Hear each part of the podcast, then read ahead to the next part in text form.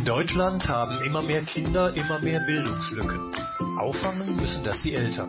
Dr. Christa Fahrenholz, Erziehungswissenschaftlerin und Buchautorin, hat Gespräche mit vielen verschiedenen Eltern geführt.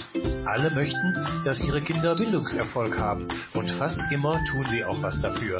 Davon erzählt euch Christa immer montags. Eins wird da ganz klar, ohne Eltern geht nichts.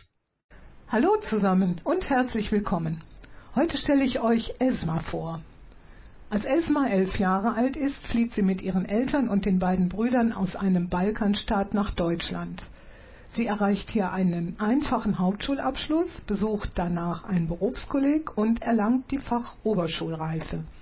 Im Anschluss daran beginnt sie eine Lehre, die sie aber abbrechen muss, denn sie ist inzwischen 18 Jahre alt geworden und hat als Ausländerin nur einen Duldungsstatus. Der Duldungsstatus erlaubt die Aufnahme einer Berufsausbildung nicht.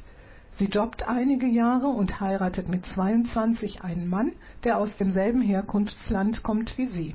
Er hat aber ein dauerhaftes Bleiberecht, das ihr mit der Hochzeit ebenfalls zuerkannt wird. Ein Jahr später bringt sie einen Sohn zur Welt.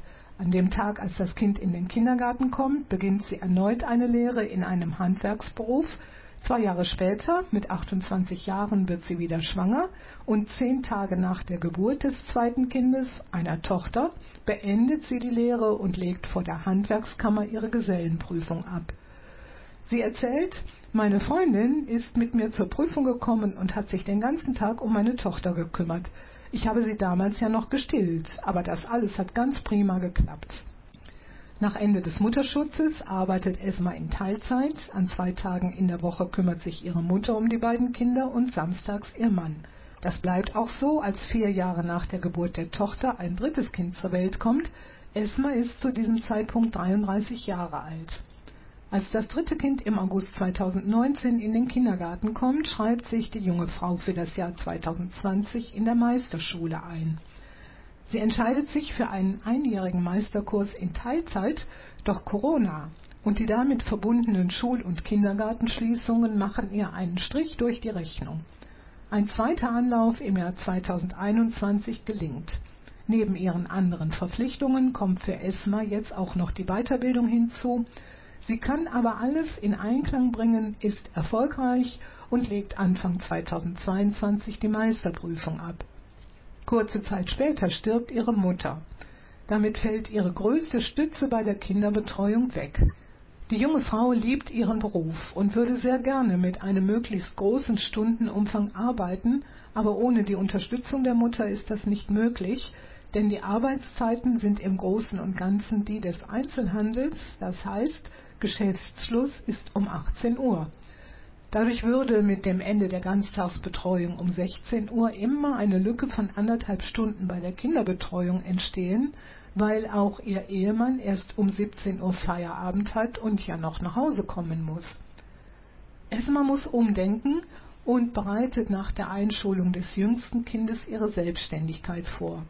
Sie meldet ein Kleingewerbe an, das ermöglicht ihr die zeitliche Flexibilität, die sie mit drei schulpflichtigen Kindern benötigt, Sie sagt, wenn meine Jüngste auf die weiterführende Schule kommt, dann sehen wir weiter.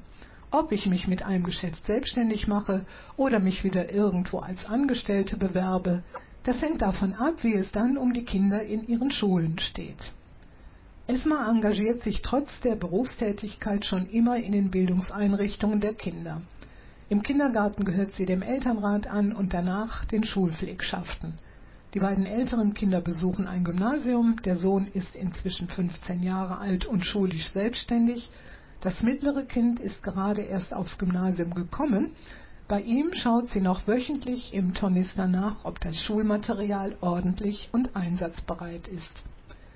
Die Bildung ihrer Kinder ist ihr sehr wichtig und sie hat die Begleitung von deren Bildungsweg nie vernachlässigt, aber jetzt ist eine Situation eingetreten, in der sie ihre eigenen beruflichen Interessen hinter dem Bildungsweg der Kinder zurückstellen muss, weil die Zeiten der Ganztagsbetreuung nicht zu vereinbaren sind mit den Arbeitszeiten in ihrem Beruf.